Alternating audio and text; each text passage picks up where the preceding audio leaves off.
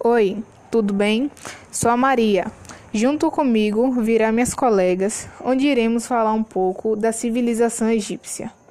Sabemos por novelas e até com nossos avós que os egípcios viravam múmias, que tinham o poderoso faraó do mal e aquela coisa toda, mas esquecemos de destacar as coisas boas que contribuíram para a nossa cultura de hoje.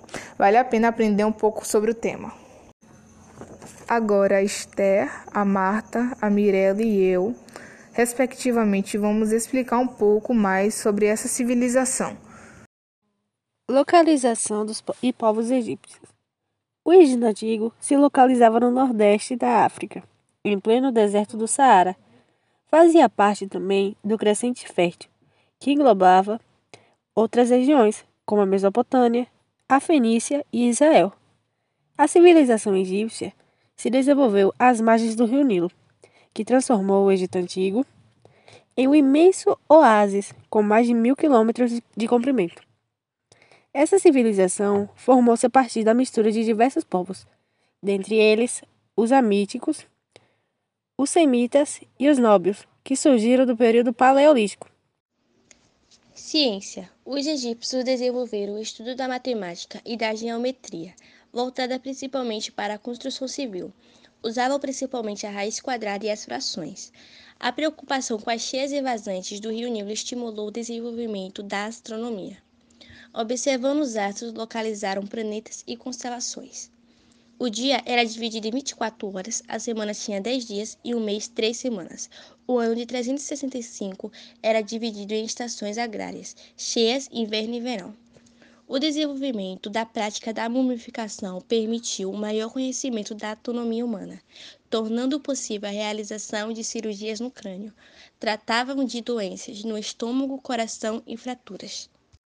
Religião. A sociedade egípcia era marcada por profunda religiosidade. Politeístas. Adoravam diversos deuses. Amoran, protetor dos faraós. Pitan, protetor dos artesãos.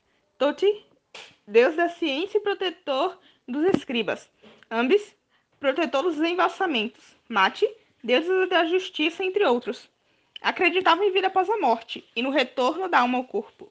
Cultuavam os mortos e desenvolviam técnicas de mumificação para conservar os corpos. Sociedade e grupos sociais do Egito Antigo. O chefe principal dessa sociedade era o faraó, reconhecido pelos egípcios como todo-poderoso, sendo considerado como um deus vivo, filho dos deuses, intermediário entre estes e os homens. O faraó tinha a autoridade absoluta e concentrava em si os poderes políticos e religiosos, ou seja, trata-se de um governo teocrático e despótico. Abaixo do faraó, a sociedade estava dividida em sete grupos sociais: nobres, sacerdotes, escribas, soldados, artesãos, camponeses e escravos. Economia dos egípcios. A principal atividade econômica dos egípcios era a agricultura. Os egípcios cultivavam trigo, cevada, linho, algodão, legumes, frutas e papiro, planta com a qual faziam papel de boa qualidade. Eles não trabalhavam apenas com agricultura, mas também com a criação de bois, cabras, carneiros, patos e também com a mineração do ouro e pedras preciosas, que chegou a ser usada para facilitar o comércio externo. Alimentação dos egípcios. Os egípcios tinham alimentação variada. Comiam pão de trigo e de cevada, as carnes usadas eram de boi, cordeiro, carneiro e aves como fazão. Os egípcios consumiam frutas variadas, como maçã, melão, melancia, tâmara e damasco. O vinho, considerado atualmente bebida alcoólica, era visto como alimento pelos nobres. Existia vinho de tâmara, figa e uva. Segundo estudos, o predileto faraó era o de tâmara. Era usado forno a lenha e não existia fritura. Eram assadas ou cozidas em potes de barro ou cerâmica, no palácio, o combustível utilizado era madeira ou palha, como até hoje algumas pessoas usam. Escrita dos egípcios. A escrita desenvolveu-se de três formas: hieroglífica. Era a escrita sagrada dos túmulos e templos, a mais antiga, anterior a 3000 a.C., composta por mais de 600 caracteres. A hierática, uma simplificação hieroglífica. Seu uso estava ligado à religião e ao poder. E por fim, a demótica. Era escrita popular, formada por cerca de 350 sinais usados nos contratos redigidos pelos escribas. Arte egípcia. A arte egípcia está ligada à religiosidade, visto que a maior parte das suas estátuas, pinturas, monumentos e obras arquitetônicas se manifestam em temas religiosos. Os túmulos são um dos aspectos mais representativos da arte egípcia. Isso porque os egípcios acreditavam na imortalidade da alma e que ela poderia sofrer eternamente, caso o corpo fosse profanado.